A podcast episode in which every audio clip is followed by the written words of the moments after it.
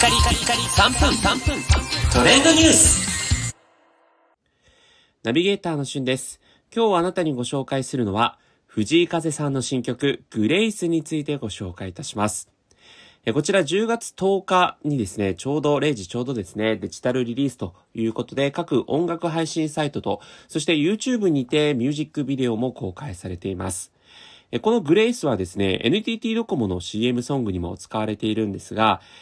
風フィルムズドコモフューチャープロジェクトという、小学生から大学生までがオリジナルのショートフィルムを制作するプロジェクトのタイアップソングとして、えー藤風さんが、まあ、書き下ろした一曲になってるんですね。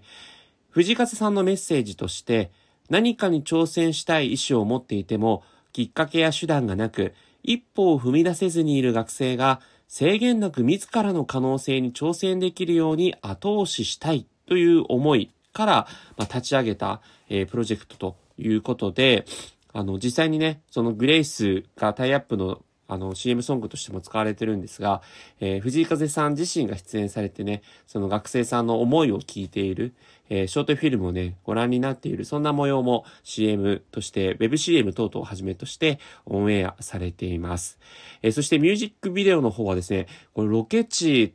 おそらくインドなんじゃないかな、なんていうふうに思うんですけども、まあこのグレイスっていうのがね、祝福というふうに直訳されますけど、まあその意味の通りですね、そのインドらしい街並みのところで、まあ藤井風さんがロケ、ロケを行っていて、えーこのグレイスっていう歌に込めた、まあそんな世界観がね、体現されているような、えーそういったミュージックビデオになっています。えーやっぱり藤井風さんの曲って私の中では、まあある意味こう、神の啓示と、いうか、本当にこう、超越した何かからのメッセージみたいなものを歌に込められてるイメージがあるんですが、まさに今回の曲もですね、ド直ド直球にそんなような、イメージがある曲だなと感じています。